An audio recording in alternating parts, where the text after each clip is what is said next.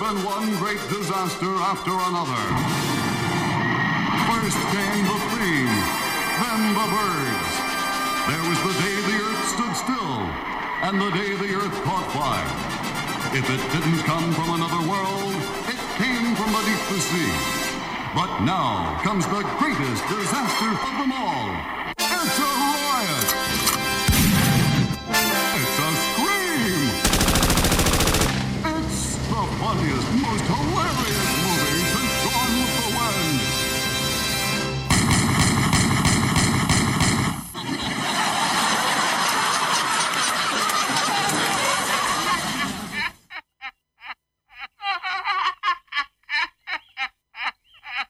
Something completely. Boa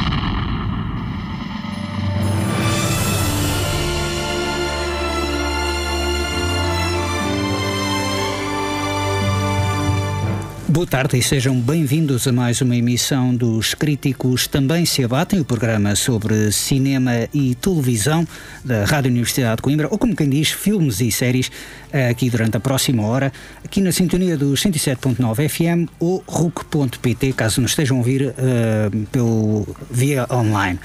O meu nome é Pedro Nora, estou convosco durante o decorrer da próxima hora e hoje tenho comigo uh, um convidado, uma estreia aqui no programa, que é Luís Olá, como estás? Olá Pedro, tudo bem? Tudo bem. Uh, obrigado por uh, responderes a este convite, porque tu até começaste por uh, a fazer um programa sobre TV. Creio que foste uma das pessoas que começou a falar sobre séries de TV já há alguns aninhos, não era? Havia um programa que tu participavas, não era? Uh, participei uh, uma vez ou outra em alguns programas, não era responsável por nenhum, por, por, por nenhum programa, nem autor de nenhum programa que, que tivesse isso, mas uh, efetivamente o período que eu estive aqui na rádio uh, foi um período em que de repente, surrate, sorrateiramente, a televisão, começou, a televisão começou a dar cartas pois. e a chamar os atores de Hollywood uh, para fazerem outras coisas, se calhar até mais empolgantes, achávamos nós. Pois. E, e se calhar, se olharmos para trás, uh, ficou precisamente as coisas baralhadas e diria eu, bem baralhadas. Eu, sim, sim, hoje em dia é um bocadito difícil, torna-se difícil fazer a distinção uh, na fronteira entre cinema e TV. Antigamente tu olhavas para um frame, uh, quer de uma série, quer de uma longa-metragem, e sabias logo o que é que estavas a ver, se era um episódio de uma série ou se era um, um blockbuster, um filme independente, mesmo um filme independente também muitas vezes era, era notório.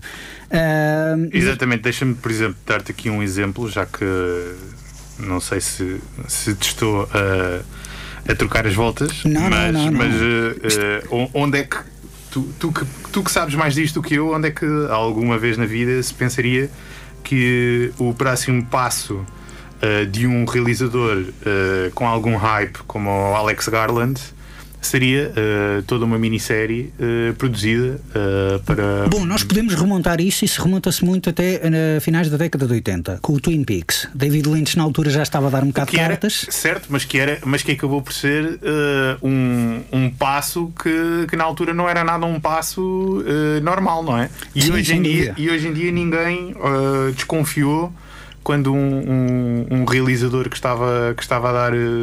Uh, cartas pela primeira vez, a gerar algum buzz, a, jurar, a gerar inclusivamente um, a atenção dos investidores, porque em Hollywood também se fala muito em dinheiro quando se falam de filmes, não é? Sem dúvida, sem dúvida. Uh, e, e teres uma coisa, um, uma pessoa que, que decide pegar no, numa série, estou a falar, obviamente, para quem não sabe, de Devs, uh, uma série que, se não estou em erro, é Foi da FX. Sim, da FX. Ou FXX, porque houve ali uma altura que eles fizeram uma sucursal uh, para Bem, projetos fundo, mais extremos. Mas no, percebo o que queres dizer. No sim, fundo. Sim. Hoje em dia é mais fácil dizer porque é da Disney, não é? Porque... sim, sim, sim, vai tudo parar à Disney. tudo é da Disney. Vai tudo parar à Disney. Esse é um desses casos. E, e uh, seguramente uma das séries, estamos aqui a fazer já um ano de confinamento, que estreou fora do confinamento e que foi uma das, das séries que eu acompanhei durante este confinamento e que adorei e que recomendo. Por acaso é uma, é uma ótima minissérie. Eu vou dizer que é uma minissérie, porque eu, por exemplo, eu não espero que haja. Quer dizer, sempre há espaço para abrir uma não, outra não, temporada, não. mas. É assim, é, é, o tipo de série que. Uh, tem uma temporada, como por exemplo o, os Watchmen, não é? Sim, Eh, sim, sim, sim. E a, e a expectativa será que, que, que, em princípio, não haverá uma segunda temporada. E acho que qualquer pessoa que tenha visto a série está contente com, a Eh, existência dúvida, daqueles oito episódios, não precisa de mais, as coisas ficaram fechadas, ficaram bem fechadas. É um filme de oito horas. É um filme de 8 horas, como diz o nosso amigo João Turgal, Exatamente. diz muitas vezes que esse, ele não esse vê. crítico de cinema. É um crítico de cinema, não vê séries de TV, mas vê filmes de 8 horas É, divididos em episódios. E tens muitos casos realmente disso que também, porquê? Porque o meio televisivo dá um bocadito mais de espaço para tu ah, brincar, se calhar, o que. Deixa-me só fazer aqui uma correção rápida que Sim. Eh, chamar a João Turgal um, um crítico de cinema é elevar eh, João Turgal a uma coisa que ele não é. Ele é um, um, um, um autoproclamado crítico de cinema, mas eh, no fundo todos Atenção, nós. é um opinativo e este programa chama-se Os Críticos Também Se Abatem. É isso, portanto, não, e, não vamos portanto, é abater isso- o nosso é- amigo. É, isso que eu estou aqui a tentar fazer já desde o início. É abater não um crítico, mas um, um autocrítico. Tá, tá certo. Autoproclamado crítico. Ele diz mesmo que é opinião que não, ninguém pediu, opinião que não interessa. Já não sei qual é que é o hashtag que ele usa para assinar, mas eu diria que ele é mais opinativo. Da mesma forma que eu também sou opinativo, não sou nenhum crítico. Já uma Deixa-me dizer-te que aposto que este, este Devs, por exemplo, é um- uma série que o, que o João Trugal muito provavelmente não viu. uh, mas, mas, mas é uma série que eu, que eu recomendo vivamente. Tem, tem uma interpretação um, fabulosa do num papel completamente Nick distinto do, do De Nick, Offerman. Exatamente. Devo dizer que realmente o elenco, ele é a única pessoa que talvez se destaca mesmo. O resto do elenco. eu adoro a um personagem. bocadito- Eu adoro a personagem uh, da Alison Peel. Uh, estava aqui a ver. uh, Sim, sim, sim, sim. Que é, que é uma das developers das, das developers principais do, da, da equipa. Um, Sim, porque devs vem, é uma diminutivo de developer, ou seja, pega muito Exatamente. naquela coisa de programação, mas expande um bocadinho para o campo da ficção científica mais Exatamente. filosófica ou ponderada, poderíamos Exatamente. dizer. Para quem não sabe quem é Alison Peel, ela não é um nome assim muito badalado, mas se eu vos disser que é a baterista do Scott Pilgrim vs. The World, se calhar uh, já toda a gente se recorda. Eu acho que o papel mais conhecido dela, ela era a estagiária no, do, no, do, no, ai, da Newsroom. Newsroom do Aaron Exatamente, Sorkin. exatamente. Acho que é talvez o papel mais conhecido dela. Agora, talvez também será. Eu gosto muito da, da o- personagem dela. É um. Gosto da personagem, mas acho, Acho que a prestação dela. Eu acho que, eu acho não que sei, ela. ficou ali um bocadito. Eu acho que não é uma personagem onde possas ter uma prestação brilhante, não é uma personagem assim com, com, com a dimensão emocional, por exemplo, que, a- que a personagem do Nick Offerman tem, mas é, é, é um excelente contrapeso à personagem do Nick Offerman. Certo, certo. eh, em termos de estabilidade eh, e, e que traz eh, bastante pragmatismo a uma, a uma série que anda muito a viajar eh, quase na maionese durante, durante, durante Sim. o tempo todo e, que, e que é uma daquelas coisas é o eu, eu chamava-lhe assim os pozinhos Lost Eh, Eh, sim, é- tem um é- bocadito aquela coisa do que é que está aqui a passar é, e provoca um bocado. Exatamente, mas Lost, Lost atenção, não, não, não quero, não quero que, que, me interpretem mal. Lost. Lost mas- agarrava. Mas. não, Isto- e- isto e isso- cativa. Não, eu, eu vi o Lost todo até ao fim. Eu também, Lost agarrava. E, e o Lost se me ensinou uma coisa: foi que não é aso- acerca do final, é acerca da viagem. Sim, até ao sim, final. sim, sim, sem dúvida. Eh, e, mas este aqui, o final. eh, eh, rende, eh, é, um- é extremamente justificado e para quem gosta de séries de suspense, eu acho que esta. eh, Eu, eu acho que também, e pegando um bocado nesta, neste, neste campo, neste assunto que tu puxaste, eu acho que aqui também tens a questão de. A grande, o- a grande mais-valia da série do Devs não se prende tanto com atores ou personagens, se bem que há, há altos e baixos, quer num campo, quer no outro, mas no facto de, como tu disse- como começaste por dizer, ser o Alex Garland escritor e realizador da série Exatamente. toda. Eu sempre achei que isso dava um fio condutor ah, e um traço único às séries. O melhor exemplo que eu pegava sempre era True Detective. A primeira temporada foi toda feita por Cary Fukunaga e a segunda temporada distribuiu-se por vários realizadores e a Sim, terceira mas, também. Mas, mas o True Detective na primeira temporada não foi escrita pelo Cary Fukunaga, não é? Mas teve o mesmo escritor sempre. Exatamente, sim. E acho que aí teres uma voz singular, não é uma voz única, mas uma voz singular em encaminhar aquilo, Uhum. quer em argumento, quer em realização, ou eh, pronto, a realizar, a organizar aquilo tudo, um, dá logo um dá um certo sabor de realmente filme de 8 horas. Por exemplo, agora as novas séries da Marvel têm todos, uh, estão todas creditadas ao mesmo realizador. WandaVision, todos os episódios foram feitos por uh, Matt Shackman, acho eu. Uhum. Uh, o Falcon and Winter Soldier por Kerry Scogland. No entanto, eu acredito mais que é a Disney um bocado a querer aproveitar-se uh, da coisa toda de vamos tentar fazer isto um filme de 8 horas, um filme de 5 horas, é isso. Já por sua vez, outra série Disney Plus, o Mandalorian, muda de realizadores e, como tal, muda logo o tom Sim, o do Mandalorian, episódio. o Mandalorian tem aquilo que eu acho que hoje em dia é quase tão importante como o realizador e, e é, é a força motriz ehm, das séries, não é? E é, é- é a fórmula correta que está provada de, su- de sucesso, que é teres um- um- uma pessoa que é responsável não só pela gestão de toda a equipa de, de escrita, não é? Que é Sim. o produtor principal, como O showrunner, o chamado showrunner. o showrunner, exatamente, a figura do showrunner. E essa figura do showrunner é uma figura que no Mandalorian, para mim, foi aplicada com um sucesso tremendo. Sim, sem Porque dúvida. temos uh, dois show- showrunners nessa série, uh, aliás.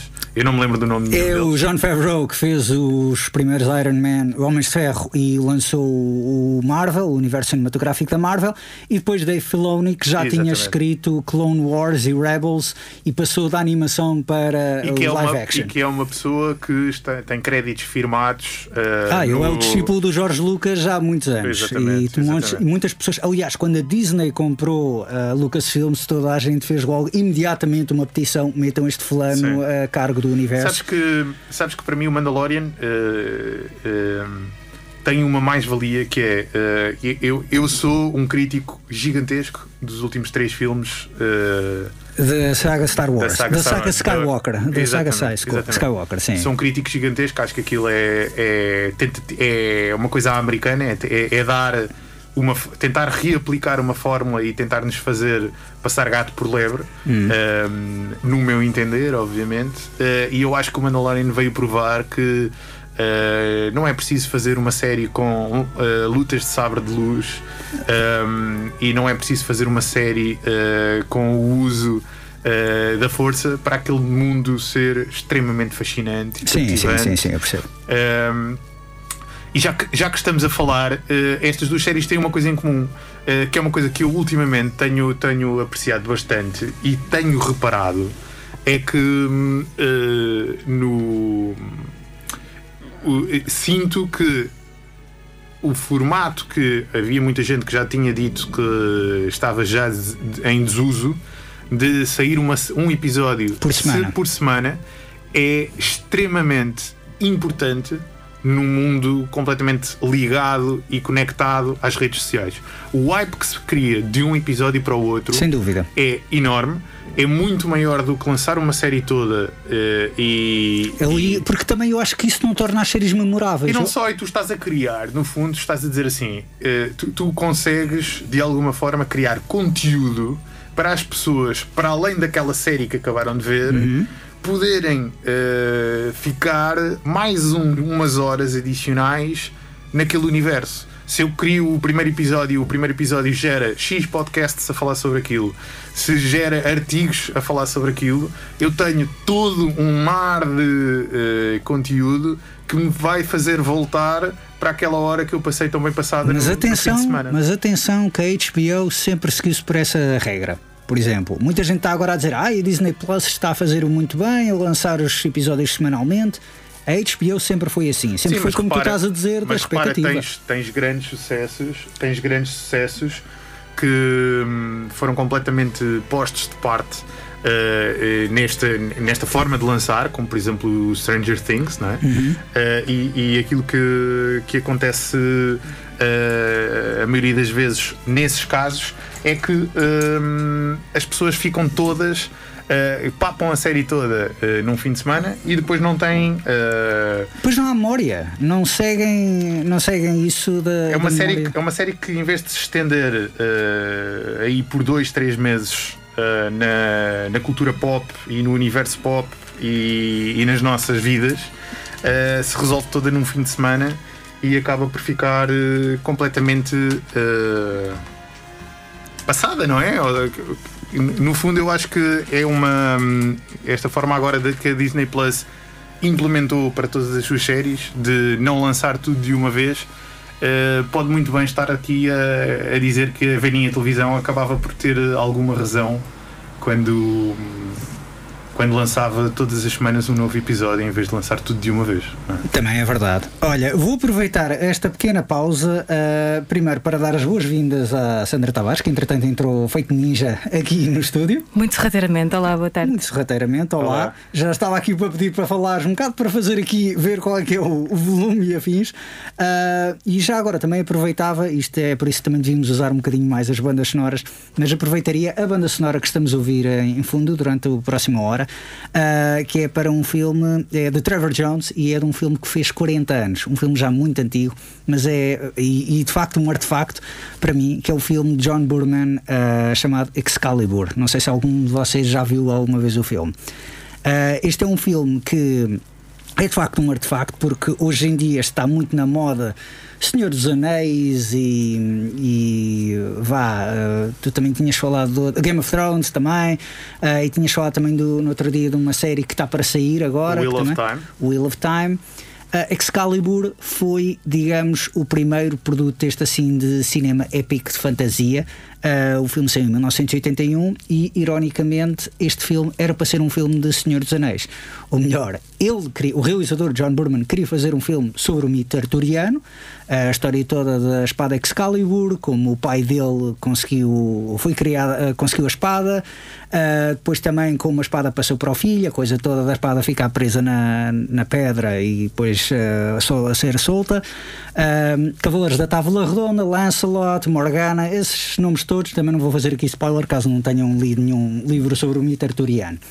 E é curioso que este filme não é um filme que eu vejo assim muitas vezes. Revi esta semana e percebi-me que só vi o filme para aí três vezes na minha vida. Contrários do Star Wars. Estás-me a ganhar por três. Pronto, mesmo assim. Uh, mas ao contrário de Star Wars e de Die Hard e de Indiana Jones, que eu vi várias vezes, pelo menos uma dezena de vezes na minha vida, este só vi três vezes. A primeira foi em casa de um amigo meu e eu lembro-me que ele reuniu lá toda a malta toda e vamos ver esta VHS que tenho, que é para maiores 16, e eu vi isto com pai 11, 12 anos, ou seja, isto foi o primeiro Rated R, uh, filme Rated R que eu vi, uh, e de facto contém nudez e sangue e algum gore. A segunda vez foi porque quando eu comecei a ver os filmes do Senhor dos Anéis, nomeadamente aquelas edições especiais com os making-ofs, que eram umas edições ali completíssimas, Peter Jackson falou muito na parte do Rivendell a dizer: Bom, eu peguei aí no, digamos, na imagem muito reluzente do filme do Excalibur do John Burman, eh, que até começou por ser um filme de Senhor dos Anéis. Então comecei a ver que ele queria fazer, o realizador queria fazer um filme sobre o Rei Arthur, mas o estúdio queria forçar aquilo para que fosse um Senhor dos Anéis. Então estavam toda a arte conceptual, todos os fatos, todas essas coisas, foi tudo feito de maneira a o Merlin ser o Gandalf e o dragão ser o Balrog e coisas assim. E é engraçado como depois, mais tarde, acabou por influenciar o próprio filme do Senhor dos Anéis. Não sei se já viste o filme alguma vez, Sandra. Creio que sim, já há muitos, muitos anos, naquela altura em que vimos filmes ao domingo à tarde na televisão. Ao domingo à tarde viste este? Porque é um filme bastante, não, não vou dizer violento, mas é um bocado adulto. E é um filme britânico, é isso? Uh, não sei se é uma produção britânica. Eu estava aqui a ver os atores, pelo menos tem a Helen Mirren. Ah, sim, Helen Mirren. Tem uma data de estreias. Tem Helen Mirren, Patrick Stewart, Gabriel Byrne e Liam Neeson estrearam-se todos neste filme. E o ator principal que faz de Rei Arthur é um fulano que, esquecível. Acho que nunca, mais, nunca vi mais nenhum filme com Nigel ele. Nigel Terry. Sim. Uh, o, também há um outro, o ator que fazia de Merlin, Nick Williamson. Já me recomendaram dois ou três filmes dele, mas ele é um ator muito de culto. E o papel dele de Merlin é talvez a coisa mais famosa então, da carreira dele. Então dizes tu que este foi o papel de estreia de Ellen Mirren, é isso? Eu ou, creio, ou... Se não foi o papel de estreia, foi um dos primeiros papéis dela, assim como do Gabriel Byrne e do Patrick Stewart e do Liam Neeson. Uh, Isso, e, uh, uh, estava aqui a ver, faz de Morgana, suponho que isto seja o nome sim. de uma feiticeira ou qualquer sim. coisa assim, não é? É, a irmã. É, seria, irmã, seria incrível se Ellen Mirren já fizesse de princesa aqui, não era? E depois fecharíamos o ciclo com o da Queen. O da Queen. Atenção, Ellen Mirren é muito bonita neste filme. Mesmo. Ela já é bonita. Eu, ela eu é diria muito que bonita. Ellen Mirren é muito bonita hoje em dia. Ainda, portanto, sim. Sim, ainda é muito bonita, mas neste filme, uau. Uh, lá está, eu a rever o filme, isto acho que foi a primeira vez que eu vi o filme em Blu-ray, numa pronto, uma versão Blu-ray. Porque quando eu vi o filme, a primeira vez foi em VHS, depois foi em DVD. Deixa-me só dizer. Cheguei aqui é, a esta evolução. Sobe aí ligeiramente a música que estamos a ouvir. Sim. Isto é muito, muito céltico. É, é extremamente céltico. Faz-me lembrar eh, a música do Gwent do The Witcher, que é um, um jogo também com sim, sim, inspirações. Sim, uh, no universo de, de, de, fantasia e num, num romance uh, uh, checo do Sap Checo, checo ou polaco? Eu tinha ideia que ele era polaco. Por acaso, agora que falas nisso, o nome dele tem mais, tem mais arte de ser polaco. Se calhar é polaco. Mas eu já confirmo, de qualquer Confesso forma. que eu também só vi Witcher, uh, a série da Netflix. Foi a única coisa. Não joguei o jogo, não li os livros, não. Eu joguei o jogo uh, e, e, Já me recomendaram muito os livros e o jogo, mas de facto fui, fui pela via da preguiça e só me fiquei pela. Pela, e, pela recomendo, e recomendo, recomendo os livros porque uh, para quem gosta de fantasia é uma excelente é uma série muitíssimo bem escrita por um escritor que, curiosamente, uh, não recomenda a versão uh, inglesa. Em polaco? E recomenda mais, recomenda mais a versão. Recomenda mais a versão. Uh, tradução portuguesa porque ah, já ouvi dizer que sim. sim, sim. é uma pessoa que domina a linguística e, e as traduções e tudo mais e consegue ler português portanto recomendo a, tra a tradução brasileira um, e não recomendo a tradução inglesa, curiosamente. Brasileira, mas. Há de ser um dos uma das únicas recomendações em que a versão eu... portuguesa é melhor do Ora que a versão está. inglesa. Ora está. Pelo menos o autor certamente acha isso. Tens muitas, uh, por exemplo, há uns anos atrás, tu tinhas muitas traduções de literatura russa que adivinham do francês. Uhum. E enquanto os ingleses tentavam traduzir diretamente do russo e davam-se muito mal, os portugueses traduziam do francês. Mas agora, as traduções portuguesas que vêm do russo diretamente são melhores que as inglesas. Uh, eu não sei se também se isto será a ver mais com aquela questão de anglicanismo ser um bocadito uh, confrontar, a, confrontar com o resto das línguas europeias, eu diria. Uh, os ingleses às vezes também com aquela ideia de se quererem afirmar como uma língua dominante, o inglês, uhum. uh, se calhar às vezes leva a essas coisas de as traduções não serem as melhores. Confirmo, confirmo que, que, que, este senhor é o uh, George R. R. Martin da. Um, da Polónia, da, da Polónia, É da, da Polónia? Confirmo que é da Polónia. Muito bem. Já ninguém sabe também quem é que escreveu o mito arturiano, porque aquilo basicamente é tudo ah, lendas, não é? É assim, a recomendação que, que, que, acontece constantemente é por onde, se, por onde se começar a ler o, o mito arturiano é o The Once and Future Kings, que, é, que é de um autor que se chama uh, eh, T.H. Wells, que é uhum. um contemporâneo um, uh, eh, de.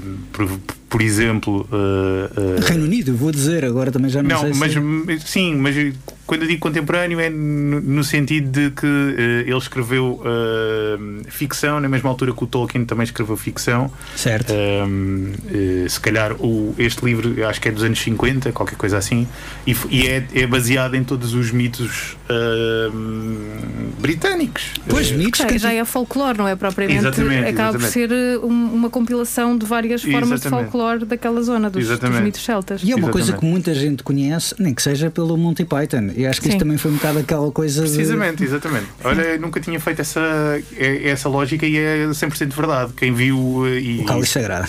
Sim, e certamente quem é filhos de, de, de pessoas que nasceram uh, nos anos 50 ou nos anos 60, quase de certeza que foram forçadas a ver pelos próprios pais uh, os filmes dos Monty Python. Uh, e, e esse eu diria que também pode pode ser também é o que se chama um de boa educação. Exatamente. Mas... E, pode ser, e pode ser também um, uma gateway drug para esse mundo da fantasia, porque não? Uh, de repente estamos, estamos ali uh, a querer mais dragões e coisas assim. Mas de notar que foi. Ver o Never Ending Story, desculpa. Não, não, não, pelo amor de Deus. Eu só queria reparar que eu, quando havia esta coisa de vamos fazer um Senhor dos Anéis, uma história do, do, Rei Arthur, a verdade é que o Burman conseguiu convencer os produtores no final a fazer uma história sobre Excalibur, eh, sobre o Rei Arthur, precisamente porque disse: isto é um grande mito, isto é uma grande história e hoje em dia as pessoas só conhecem por uma paródia. E então ele quis mesmo que aquilo. Enquanto o Senhor dos Anéis também era mais conhecido para um público infantil por causa do filme de animação da década de 70 do Ralph Sim, mas esse filme de animação, segundo o que sei, era bastante bastante estranho e não foi Ah, nada sim, badalado, não é? psicólogo. Eh, Foi badalado por, algum, por algumas pessoas, porque aquilo tinha desenhos de ilustradores até já bastante conceituados da banda desenhada. Segundo, segundo sei, tinha até, eu nunca vi, mas eh, o meu pai viu, ahm, que foi uma das pessoas que me incutiu a vontade depois na altura de ler O Senhor dos Anéis. Ah, sim, o- os livros eram melhores. sim. Exatamente, e ele, e é, primeiro, é um filme que resume os três Tudo. livros, Ok. que é já em si uma Pois. tarefa. Em eh, animação, não é? Exatamente. Sim, sim, Ah, sim, e depois, exatamente. segundo o que sei, e não sei, tu poderás me confirmar, eh, se- segundo os meus relatos, completamente eh, admito, provavelmente enviesados, tinha sido o filme filmado e depois desenhado por cima do. É o rotoscoping, chama-se rotoscoping. Isso é uma, co- uma técnica de animação ah, que vingou ainda um bocadito na década de 70 e 80. Ah, o Ralph Bakshi fez dois, três filmes da carreira dele precisamente com isso. O, filme Heavy Metal também, que é o filme de ficção científica que tem vários episódios, também foi animado dessa maneira. O Fire and Ice, não do Game of Thrones, mas outro.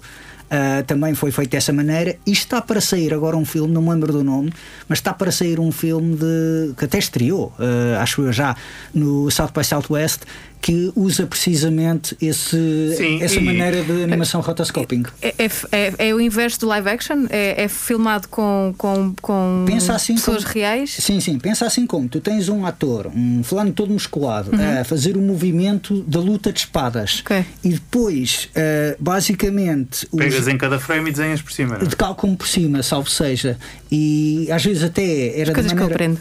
Era o traço limpo eh, dava uma animação que era mais realista na anatomia mas ahm, também um bocadinho mais estranha porque simplista Ah, e depois aquilo tinha muitos cenários pintados e só, só os, pronto, as pessoas humanas é que também se movimentavam e então davam um maior realce, não era como o Looney Tunes. Estava precisamente à procura aqui do, de um exemplo mais recente que estes todos que estávamos aqui a falar, eh, e eu nunca vi este filme, mas tenho quase certeza que foi assim, que é o Scanner Darkly.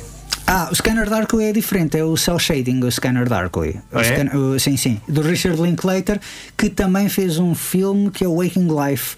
Ah, que é exatamente o mesmo género de. Pronto, era esse género de animação. O rotosco- enquanto o, ce- o cel shading usava, digamos, efeitos de computador mais, ou seja, mudava a imagem, ah, o rotoscoping essencialmente. ah, era mesmo desenhar, era mesmo pegar na coisa Certo, toda certo. de. Mas estávamos a desenhar falar. à mão, estávamos a falar, já que estamos a falar então de, de filmes que, de, de fantasia, eh, eh, dizer também, não sei se vocês sabem, mas há coisa de para aí duas semanas foi descoberto uma versão russa do Senhor dos Anéis que está toda integralmente no YouTube Pois, já ouvi Uau. dizer que sim. e que sim, é, sim, sim, sim. segundo o que sei, eh, extremamente hilariante. Portanto, é grátis. Está em streaming no mundo inteiro Já ouvi, falar, já ouvi falar dessa curiosidade, mas por acaso ainda não tinha visto essa Um, curiosidade. um filme que retrata todo o universo. É, é a interpretação russa do, Ok. do- do- dos livros do Senhor dos Anéis. Se não estou em erro, é um filme eh, para aí dos anos 80, Pois. eh, o que na Rússia significa anos 60, não é? Ok. Eh, em Com o delay, né? O jet lag. Exatamente, o jet lag, como acontecia de resto em Portugal, não é? Sim, mas a verdade é que a Rússia também tinha uns, umas coisas de animação que já eram um bocadinho pare- vanguardistas. Certo, mas eu parece-me que. Atenção, isto não é um filme de animação, é um filme com atores a interpretar o Senhor dos Anéis e parece-me que é um trabalho completamente de, de am- a- amador. E, Um fan movie, um fanfic. E, um, uma Sem um estúdio e- por trás. e- Exatamente, sem Sim. estúdio por trás e quase uma love letter ao, Ok. ao próprio universo do Tolkien. Ah, ok. Muito Mas bem. já que estamos a falar em Tolkien, deixa-me então ah, ah, encaminhar, a- porque falámos há pouco nisso, ah, o The Wheel of Time, que é uma, uma, uma dessas séries de fantasia que tem uma quantidade, uma catrefada de livros, são 14. Pois, eu nunca cheguei a ler porque o, escritor morreu enquanto escrevia os livros e depois disseram-me que aquilo, o final que não foi tão bom Pois, e então é assim, fiquei. ah, pé o- atrás. então posso-te dar, então vou-te dar esta novidade que é ah, o, a série foi acabada porque o Robert Jordan, quando faleceu, tinha acabado de escrever o décimo livro e teoricamente faltava apenas um livro. Ah, foi escolhido um, um sucessor para seguir com as notas Uh, do Robert Jordan para concluir uh, a série. Um, o, o- era suposto serem 10 livros ou 11 livros ou qualquer coisa assim, passaram a ser 14. O escolhido foi o Brandon Sanderson. uh, que é um autor que, que, que tem algum peso no, No mundo na da fantasia, fantasia. moderna, Sim, na sim. fantasia atual moderna, e, e, a- e- e a conclusão é considerada por todos os fãs, que são muitos, que são muitos e muito dedicados, eh, é, é considerado por, por a larga maioria dos fãs como uma conclusão brilhante eh, e, e que levou eh, toda, toda a série a bom porto e àquilo que eram as expectativas eh, das pessoas. Portanto, é uma série que eu estou muito, muito interessado em seguir. Eu já li o, o, o primeiro livro de The Wheel of Time, se calhar na tentativa de antecipar e, e, e depois seguir a série com um pouco mais de atenção. Como mas coisa de Game of Thrones. Se gostam de Game of Sim, Thrones, sim. muito provavelmente, e, e, e se acham que Game of Thrones não acabou como, como deveria ter acabado, esta pelo menos está terminada, esta pelo menos está comprovada, as pessoas que leram gostaram todas. Um, e é uma série que eu acho que vai ser muito badalada, nem que seja por causa de quem está por trás, que é a Amazon e a Sony.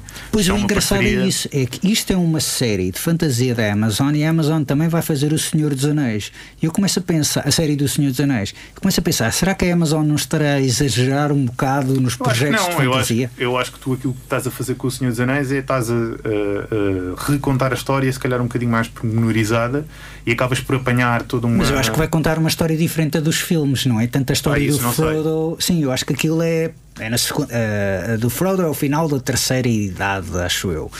E este vai ser, digamos, Ou seja, o final da segunda. Ou Então é não uma série que não tem nada de Tolkien à volta. Vai é ser só uma inspirada prequela. no mundo. Não vai ser uma prequela, mas tens livros do, do Tolkien, Tolkien. que Sim. pegam na prequela. Tens o Silmarillion, Sim, que tens é... o Silmarillion, mas o Sil- Silmarillion. o, Sil- Tem o ser- Silmarillion é a fundação do mundo Tolkien.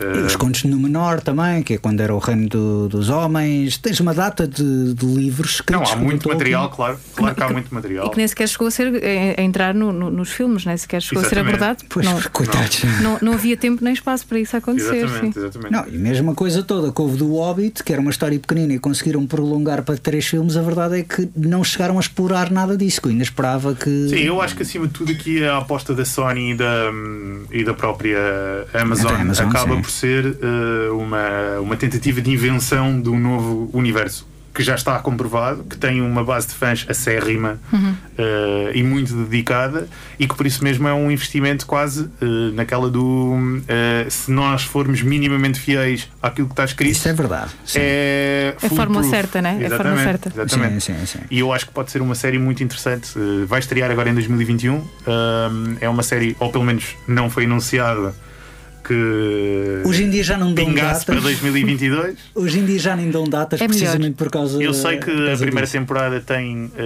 oito episódios contratados, uh, e seis já estão fi- finalizados totalmente. Pois, mas com pandemias e afins. Não, não, seis estão, estão finalizados à data que estamos hoje a falar. Ou seja, Ok, ou seja. Já estão em, já estão já estão em, marcha. Sim. em- não, já estão filmados Ok. completamente, acho que já estão cortados e tudo. Eh, os outros dois episódios é que acho que houve aí alguns percalços, eh, mas de qualquer forma, eh, Também recorreram à Nova Zelândia para, para não. concessionar. eh, O Senhor Anéis está a recorrer à Nova Zelândia. eles estão, eles estão, estão, estão Covid-free, portanto, eles já estão. A Nova Zelândia já está Ah, a poder funcionar Pois, pois, pois, é normalmente. nem tinha pensado nisso, não faço ideia onde é que está, onde é que está a ser filmado, acho que é na Europa. E hum, sei é que hum, a atriz do filme a Rosamund Pike Ah, é Rosamund uma Pike, das sim. personagens Do Wheel of. Time? Ah, Exatamente, é, é- Boa. faz de Moraine hum, e é hum, que é uma feiticeira, eh, ou aquilo que vocês conheceriam em É uma Morgana, é uma Morgana, vá. não é uma feiticeira, mas pronto. Um, e, uh, e, e todo o resto do cast tem um ou outro ator uh, que é mais ou menos conhecido, mas tudo o resto são é Fórmula Game of Thrones total. Não quer dizer que seja mau, não é? Não quer Não, dizer não, que... não. Eu até acho, até acho que é precisamente a forma que tu tens de saberes que os atores vão ficar. uh, pelo menos comprometidos até ao final. Foi uma não é? coisa que eu gostei muito do Game of Thrones foi de facto o casting. Eles conseguiram lançar uma data de nomes. Foi mesmo aquela coisa de. Porque eu conhecia as personagens do Song of Ice and Fire e começava a ver quem é este ator, quem é esta atriz. Uh, via os currículos e via, ok, participaram num episódio de Doctor Who, participaram num episódio de CSI, participaram nisto. Depois, obviamente, conhecia o Sean Bean, conhecia o fulano que faz. Sim, mas eram, de- mas eram tudo atores que não estavam. Ou seja. eh, Não eram cabeças de não eram cabeças Sim. de, de, de nenhuma, Sim, não é? sim, sim, sim. Não, o Sean Bean dizer- talvez era a coisa mais cabeça Eu de acho que cartaz. aqui a Rosamund Pike, claro que eu estou, eu estou a falar, obviamente, e não conheço a história e também não, queria, não quereria ser spoiler, mas eu acho que a Rosamund Pike é uma. uma eh, É eu não estou a dizer mal do nome dela, pois não. Não, não, Não. Rosamund Pike, eh, sim, é como se diz. Agora estava a pensar se não seria Spike. Não, não, E, não. eh, e, e- todo o resto do cast é um cast eh, até bastante diverso, eh, div- diversificado em termos de, de, de aspecto, o que é salutar nestas coisas, ehm, do mundo de fantasia, que normalmente é muito preto e branco. Ehm, e, e, e eu acho que é um incentivo de. eh, estamos aqui para ficar durante uns tempos, Pois. porque se estás a contratar um cast que é completamente novo, não é? E que faz, lem faz lembrar toda a família Stark, não era? Que eram tudo jovens, e série, imberbes. não, e a nova série do Senhor dos Anéis, quando anunciaram o cast, eu olhei para aquilo e tipo, eu não conheço nenhum destes nomes, mas se for como Game of Thrones, Isso, ótimo. exato, e se nós pensarmos isso é, uma, é, um- é a forma correta como tu deves avançar. Sim. Podes ter um ou outro ator que se compromete a longo prazo eh, e que é uma personagem da, da série, mas nestas coisas de seguir eh, livros que já estão escritos e histórias que já estão escritas, é muito complicado retirar os personagens. E- não é? Até porque é uma inquietação, tens que fazer um recast, tu tens que Ora, voltar a está, buscar exatamente. eh, Pois. e, e tudo, todo o trabalho de produção, todo o trabalho de, acaba, de, de escrita acaba por ir por terra se há um que, que decide, que decide rescindir ou que decide ir fazer pela vida por outro sítio. Então e- e- percebo o que dizes e, e concordo porque é mais seguro. É como os jogadores de futebol, fazes um, um contrato a três ou quatro épocas e sabes que eles estão por ali É porque isso mesmo. não têm mais onde. A Marvel também inicialmente jogava um bocadito com essas coisas, na, na verdade, pronto, além de, obviamente, pegaram no A Samuel Marvel, a Jackson. Marvel prende-os de outra forma, Sim, não é? prende Que é através dos contrato. milhões. Não, não, não, mas inicialmente, por exemplo, os dois atores que assinaram mais- os contratos mais duradouros da Marvel foi Samuel Jackson, que pronto, eh, não vou dizer que o Samuel Jackson seja um desconhecido, mas era para entrar em 9, 10 filmes, ele próprio já não sabia, ele dizia, opa, pronto, é, é, É para fazer, é para trabalho, fazer, né? É trabalho Pronto. pago e é regular, portanto ótimo. E depois foi o Sebastian Stan, ah, que era para entrar no primeiro Capitão América, e depois perguntaram, então vais entrar em mais algum? Ah, assinei para se eles quiserem, podem me chamar para aí umas nove vezes, mas provavelmente não vou aparecer muito mais e tal, e isso, porque também não podem dizer muito, não é? Claro. Mas eh, são os dois atores que epá, assinaram um contrato de seis filmes já deve ser um bocado. deve ser assustador. Tu não sabes onde é que vais estar daqui a seis, sete anos. Agora imagina nove. Imagina assinares para entrares em nove filmes, para agora entrares em séries, para isto. Pronto, porque não é tanto renegociar. Porque chegas àquele momento, e aconteceu isso no Game of Thrones, chegou àquele momento em que os atores já estavam a olhar, a pensar: é pá, só faltam dois anos para eu renegociar isto. E quando eu renegociar, eu vou ter de renegociar nós, bem. Nós temos várias séries que eu me lembro que eh, chegaram a estar ameaçadas eh, precisamente pelos atores principais Sim. eh, quererem uma ter- terem agentes muito ferozes quando de- de- Ah, da, da altura da negociação. Eu sei que, por exemplo, a última temporada dos Sopranos esteve quase para não se realizar, precisamente porque o. hum, o Tony Soprano, O James eh, Gandolfini, o James. Gandolfini eh, tinha um ator, um, um agente muito feroz e que Pois é. negociou muito bem o contrato. Eh, Tens, na- na- na- no Matrix tens uh, da primeira, do primeiro para o segundo filme houve alguns, algum, alguns ajustes porque precisamente atores que, que eram atores secundários precisamente não eram grande, não tinham um grande papel no desempenhar da história Começaram e a mesmo assim- chatear. Sim. Exatamente. E, e por causa disso houve, houve que, que reestruturar a história e, e o caminho daquelas personagens. E isto não eram, são atores secundários, portanto, quanto mais um protagonista como o James Gandolfini nos Sopranos. é? Exatamente, e, tens, e agora estava-me aqui a lembrar que no próprio Game of Thrones, da segunda para a terceira temporada, ou da primeira para a segunda, já não me lembro. Atores que me Há um dos, um dos, dos eh, súbditos da, da, da Rainha dos Dragões, da. Daenerys. Da- da- exatamente, que é o Dario- Dario Naharis. Dario Naharis, que Sim. foi com um recast total. Uma pessoa completamente diferente e eles não deram justificação justamente nenhuma. Não, Foi e, só, mas saiu sabes porque é que ele saiu? Sabes porque é que um saiu e o outro entrou? Porque o outro que saiu começou a entrar em filmes. Ele disse: Eu não vou gastar o meu tempo aqui em meter-me em séries de TV. Pois é aquela questão, de, vou gastar a minha imagem, não, é? não, não querem. Exatamente. E ele entrou, ele foi Sobre o vilão. exposição. Só para verem, ele entrou, foi o vilão do Deadpool, do primeiro Deadpool, foi um dos vilões no Battle Angel Alita e foi o ator principal do reboot do Transporter, que era o grande papel dele na altura e aquilo deu para o torto e depois acho que ele ainda tentou voltar para o Game of Thrones e eles riram-se na cara dele, tipo, pronto, fez uma é justo. jogada, fez uma jogada Cá de está, negócio que correu mal. exatamente, exatamente. Correu muito mal. Uh, não, não, não tratem os vossos produtores como, como, como se não fossem vossos chefes e tratem-nos com respeito. Não é que para muitas, É- é para a muitas pessoas é um negócio. Para muitas pessoas isto é, por simplesmente é um negócio e também querem, pronto, sempre o melhor negócio. E como tu dizes, às vezes também muitas vezes é os agentes. Pá, e a verdade é, tu não consegues fazer, apesar da série chamar-se Sopranos, não consegues fazer uma série sem o Tony Soprano. E tu sabes um bocado disso. Claro, mas aí, aí é óbvio e, e seguramente o James Gandolfini tinha todo, todo o interesse em, em continuar e terminar aquilo que tinha começado. Tinha, Sim. ele próprio tinha interesse. Portanto, aí acho que, é, acho que é o- são, são as coisas que acontecem. Na altura fez-se um bocado de. Houve um bocado de fricção e foi badalado isso, mas o que vale é que as coisas chegaram a bom ponto. Eh, Quanto maior a fatia que o, que o ator ganhar, maior a fatia do agente, não é? E não Portanto, só, e, te- e temos a outra coisa que depois, a certa altura, começamos a ver eh, os atores como produtores também. Também. Exatamente. Como realizadores. a, como a invest- a realizador. investir na própria, na própria série, no- no- na própria saga, muitas quer vezes. dizer, eu acho que isso é um bocado. Eu, eu não diria que isso é. Eu acho que eles não. É, é a minha opinião Uhum.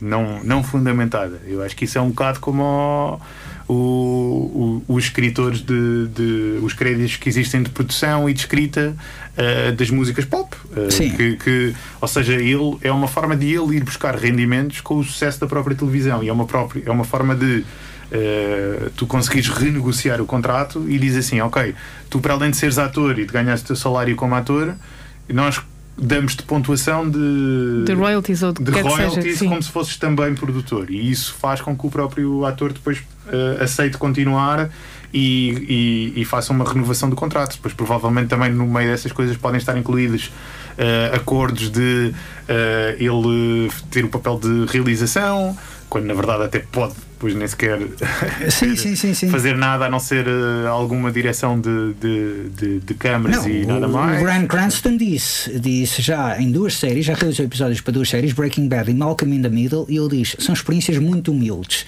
E acho que eu sou um péssimo realizador, porquê? Porque as pessoas, eu falo para elas e digo-lhes: olha, faz isto, mas eu não sou aquele realizador que vem de fora e que tem de ali Claro. fazer, eu sou o ator. E, ou seja, eu também não quero perder as amizades que faço. Mas foram experiências humildes, mas muito interessantes, passar de ator para realizador. Ma- e eu também a perguntar eh, porque lhe perguntaram quando é que você vai fazer um filme. E ele, epá, não tenho interesse em fazer um filme porque realmente um filme, a não ser que seja um projeto muito de sonho, fazer um filme é sempre muito mais ah, aterrador, é uma coisa muito mais enorme que também para manter. Sim, quer dizer, no fim, no, no- fundo, eh, não, não quero aqui trazer eh, filmes que, eu sei que vocês já falaram, mas por exemplo, no próprio Mank, nós eh, vemos precisamente isso no, no próprio filme. Acho que não conta como spoiler, porque faz parte da. É a história de Hollywood, sim, também Faz não parte é. da história de Hollywood, eh, em que vemos precisamente aquilo que aconteceu na criação do, do, do, do, do filme do, Do Citizen Kane. do. Citizen Kane, em que eh, supostamente aquilo era o crédito era para ir todo, eh, não propriamente para quem estava verdadeiramente a escrever o filme. Sim, mas isto é com uma música em que tens muitos É, ghostwriters. exa- tens imensos. exatamente, é exatamente isso que eu estou a dizer. Quer dizer, eu acabei de ver o Mank e comecei imediatamente a pensar a quantidade de filmes e de. Em Ah, música sim. eu sei várias. sim, em sim. música eu sei várias. Ui, em Agora, filme, filmes devem ui. existir. Histórias, histórias que nos dias que chegam hoje a nós ainda são segredo, não é? Eu vi um é, filme. É, é engraçado. O mais interessante é, eu já vi filmes, por exemplo, o V for Vendetta foi realizado pelos irmãos Wachowski, mas não está acreditado aos irmãos Wachowski, mas a um assistente deles. Porquê? Porque na altura, como eh, os, os irmãos estavam a ter a operação de mudança de Sim. sexo, a Warner disse: é melhor vocês não figurarem no, no cartaz até isto estar resolvido. Até vocês eh, terminarem. Até vocês terminarem a transição, porque também não sabemos como é que vamos meter o Wachowski Brother and, And Sister. sister. Porque era na altura em que um estava a fazer ah, e o outro estava lá a fazer. E depois então passaram para um que foi Que é- assistente realizador. Que é uma coisa que eu não entendo, que é já passaram, já passou tanto tempo e esse erro ainda não foi corrigido.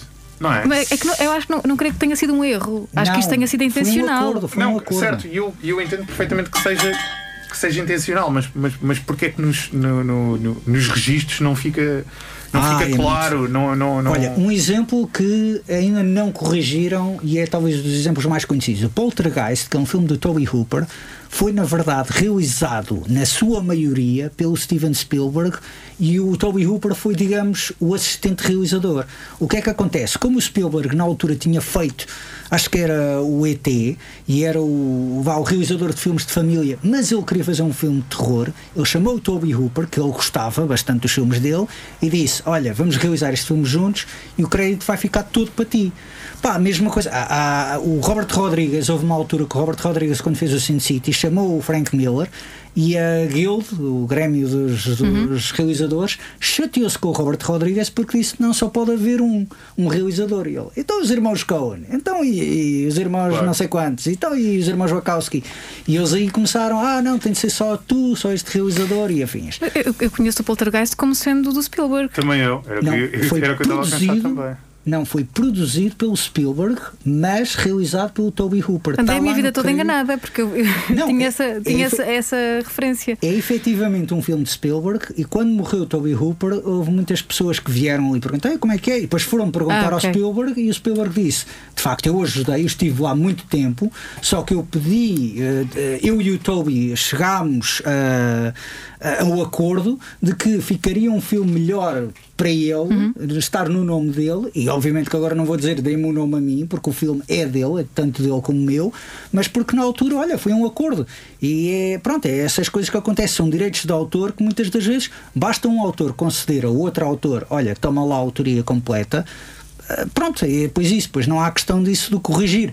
Mas essa coisa toda do dos ghostwritings, ghost directing acontece i- imenso. Não, é, é óbvio que sim. Eu estou a dizer é que hoje em dia, por exemplo, na música é uma coisa que já se fala com alguma fronti- eh, eh, frontalidade Sim. e é uma coisa que tem vindo muito. Eu estou-me a lembrar, por exemplo, do The Wrecking Crew, que é um documentário que eh, eu também recomendo, que é muito bom, em que se descobre quem é que verdadeiramente tocou nos discos dos The Birds, nos Sim. discos de uma data de gente que. eh, e os The Birds nem, nem devia ter sido o primeiro exemplo que eu dei, porque eles tocaram em, em todos os outros discos, menos no primeiro deles.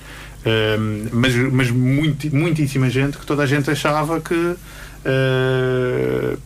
por exemplo os Beach Boys é que gravavam os, o- o- os discos no estúdio era mais barato que os Beach Boys fizessem a composição toda e tivessem um grupo de profissionais treinados no estúdio que não falhasse uh, muitos takes uh, do que levar lá a banda uh, Ok. e, era, e era nesse sentido e esse documentário é muito bom precisamente sobre isso ou seja, há uma data de abertura já no, no mundo da música no mundo do cinema é que eu estou a dizer que o Mank é provavelmente a primeira vez que eu ouço claramente uh, Eh, não, não porque há o, por exemplo, De uma o forma- Bohemian de uma Rhapsody. Bohemian Rhapsody de uma forma de uma forma de uma forma mainstream tentar reescrever a história e Ah, tentar ok. passar a história Sim. tentar tentar eh, passar para, para, para o mundo não é a verdadeira história de quem é que escreveu aquilo que é por muita gente considerado o melhor filme de sempre que é o Citizen Kane Sim. e, e é, é exatamente isso que eu, que eu estou a dizer claro que existem os os eh, Snyder Cuts desta vida Sim, era o que eu ia dizer. Já, já, começam, já começa a existir, não é, não é tanto o, o levantar do véu, mas eh, as pessoas que estão envolvidas neste, nesse processo de criação e que não concordam com o facto de verem outra opinião sobreposta, ou como no caso dos Wachowski, ver um, um, um, um, Um um assistente. pretexto, Sim, sim. um- não, um pretexto que não tem nada a ver com o trabalho que eles fazem, que foi a questão deles estarem a, a mudar de género, não é? que, que profissionalmente e, e no resultado final não interferem nada, Exatamente. ou intencional- intencionalmente não, verem este, este pretexto se vir interferir naquilo que é o Exatamente. trabalho final e naquilo que eles apresentam e naquilo que as pessoas conhecem, porque E é aí- continua a e ser é- e a marca é Wachowski. E é aí precisamente que eu estou a dizer que fazia todo o sentido pela primeira vez dizer e, e, e pôr as coisas. Uhum. O trabalho foi feito por estas pessoas e houve um erro histórico que foi cometido na altura e que tem de ser corrigido. Eu acho que era, era muito Mas interessante isso. Isto, vai isso existir. envolve, como dizes há pouco, os royalties, os direitos, É óbvio, envolve exatamente. muito, muito, envolve, envolve muito dinheiro. equipas muito extensas de advogados E que também para a família, dinheiro. porque os direitos de autor passam sempre para a É verdade, família. é verdade, é verdade. Para os descendentes. É então verdade. imagina, estás agora a falar a um, um Epá, filho de um realizador, exemplo- olha, o teu pai afinal não realizou isto, portanto. Afinal, não vais receber mais dinheiro Claro, sobre mas- este filme. Claro, mas quer dizer, quando, nós, quando nós olhamos, por exemplo, para a história que é relatada no Mank, não é? Hum. Do próprio Mank, Sim. é uma daquelas coisas de. Quer dizer, um, um dos melhores argumentistas, provavelmente, e citado por muitos realizadores e pessoas E, e que, que influenciou e muito que trabalho, influenciou não é? tanta gente, dizer, tu, tu ires procurar, como eu fiz assim que acabei de ver o filme, que filmes é que eu posso ver onde ele esteve envolvido e contam-se pelos dedos de uma mão. Mas isso A também única tens- coisa que tu tens de ir fazer é tens de ir pesquisar Sim. A é história que de Hollywood, com quem é que ele trabalhou para poder Sim, descortinar as coisas ligações. que ele Há realmente um fez. caso que se reescreveu a história, que é também do Dalton Trumbo. Exatamente, Ah, o Dalton Trumbo, que eu Foi que um argumentista curiosamente- que foi a lista negra Uhum. do McCarthy. Curiosamente, estavas a falar há bocado do Brian Cranston, que é. Exatamente, ele fez eh, Dalton ele Trumbo. fez Dalton Trumbo e é um caso de. Acho que esse filme é todo produzido pelo próprio Brian Cranston. Sim, não sim, sim, sim, sim, sim, sim. Um, que é, um, que é um, o Dalton Trumbo, que é uma das pessoas, acho, acho que nem sequer ainda tem créditos. Um, Não, tem alguns no créditos. Spartacus, Sim, acho que foi exatamente. ele que escreveu sim, sim. e acho que não tem créditos no Spartacus. Pois não, erro. não, porque na altura E ganhou Spartacus- o Oscar de melhor argumento com uh, O outro. com, com- O ou argumento seja, a pessoa pessoa que ganhou o Oscar, Sim. ele não está inscrito no- nos premiados dos Oscars. Quando- O- o- o- Isso é ma- mais injustiça. Isso é que eu diria Exatamente. que é uma injustiça A total. influência que os estúdios têm neste momento já é menor para, para poder tomar estas decisões como a Disney fez, ou, ou a Warner, perdão, ah, já é menor, portanto já há mais margem para que haja estes descortinares de, Completamente, de, Sim, completamente de histórias. E não só, eu acho que tens também. um, Tens produtores independentes a financiar. Nós estamos, aquilo que eu acho é que nós estamos a viver neste momento, em termos de séries e filmes, aquilo que estávamos a viver uh, na altura da música, uh, a quando da altura dos CDs. Que é, Sim. neste momento está-se a apostar em tudo. Sim. Neste momento está-se a apostar em tudo que tenha uma ideia, vai ser produzido. Seja isso é- formato, seja narrativa. Isso seja é excelente para sim, nós, sim, sim. Consumidores, uh, né? consumidores, Sim, sim, sim. porque vamos ter muita coisa boa para ver. Uh, vai ser muito complicado também para nós, consumidores, porque precisamos de cada vez mais de curadoria e Sim. de saber por onde é que temos de andar. É verdade. Deixa-me só dizer, então, no espírito disto, uh, falar só de uma série, só porque eu tenho esta. eu não- provavelmente não, vou, não hei de voltar aqui. Pronto, Uh, mas deixa-me recomendar uma série também, que é um, uh, uma série uh, de desenhos animados, no entanto, uma série de desenhos animados que não é para crianças, que é o Invincible. Ah, sim. Uh, e que está neste momento também na Amazon Prime. Parece que estou aqui a, a vender a Amazon Prime. Uh, é puramente ao acaso. Fazes bem, porque falamos muito mais Netflix e HBO e Sim. não tanto Amazon Prime. Por isso E o, muito o bem. Invincible é um dos casos em que temos, por exemplo, um produtor de, de, de, de um comic book que também já terminou, que é o Robert Kirkman, que é a pessoa que criou o The Walking Dead, um, eh, que é o showrunner eh, desta, desta série de animação. E argumentista Eh, também. é também sim, um sim, sim. argumentista. É uma série que foi escrita na altura, Nora ajuda-me, para aí nos anos 2000. certo? 2002, começou em 2002 e terminou há 2002 dois anos. e agora Sim. está a ser readaptada pelo próprio eh, criador à luz dos nossos dias, o que é extremamente interessante. Se vocês lerem a banda desenhada e forem ver os primeiros episódios, ele obviamente não está, só, não está só a fazer a adaptação Não é um Sin. City, não é um Sin City que está a traduzir, mas E- está e- a abordar a história por outro lado. O que eu estou a Sim. dizer é que ele não está só a adaptar. Ok, isto funciona em cómics, pode não funcionar em, Em televisão? em televisão ou em filme. Portanto, ele sabe que há essa adaptação a fazer, mas não só aí, também há, há- aos tempos que correm e à, e à forma como se retrata a juventude e à forma como se retratam as pessoas que, que, que- fazem parte do universo de um jovem. Isso é ótimo que não há um intermediário, ou seja, é ele Exatamente. próprio passar a própria visão em, em várias, em, de várias É eh, meios, criar- não é? Sim. de várias formas. É ele a dizer assim: eu tenho o, o, o delineamento feito de toda a série, eu sei o que é que vai acontecer, Uhum. sei os pontos-chave e agora vou trabalhar com uma equipa que, mesmo assim, terá liberdade para reinventar aquilo que eu inventei. Isso é extremamente refrescante. Eu recomendo a toda a gente que veja o primeiro episódio. Primeiro Quando, episódio. quando terminar a série, pô, eu posso te garantir que eu vou fazer um episódio só dedicado ao Invincible, porque eu sou grande fã da banda Estás a desenhada. ver a série? E estou a adorar a série. Estou Ok. a gostar muito Eu muito também estou a adorar a série, se ainda não se tinha notado. Então, quando, quando terminarem, é reúnam-se mesmo- novamente para fazermos eu um estou à episódio espera que especial. isto acabe. Eu muitas vezes eu espero que acabe a temporada para falar. Mas Sim, realmente eu acho- é uma eu coisa acho que faz também- sentido, Mas faz- ainda bem que chamas a atenção à série. Faz sentido que toda a gente veja, eh, mesmo as pessoas que não estão habituadas e já não veem desenhos animados há muito tempo. Se calhar pode fazer um bocadinho de confusão. Os temas são juvenis, Uhum. eh, mas a série é claramente para maiores de 18 Sim. e, Não, não, não volta a dar. e muito refrescante em termos de argumento. Eh, vejam o episódio todo.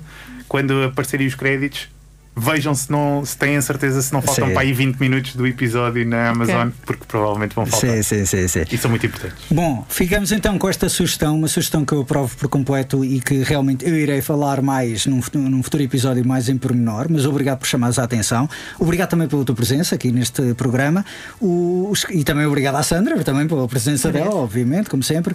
Ah, os críticos também se abatem, regressa para a semana, à mesma hora, aqui na sintonia da Rádio Universidade de Coimbra. Entretanto, podem seguir-nos em facebook.com barra abate crítico, ah, onde também iremos ah, promover a nossa cobertura dos Oscars no próximo dia 25 de Abril. Até lá, fiquem na companhia da Rádio Universidade de Coimbra, nos 107.9 FM ou em RUC.pt.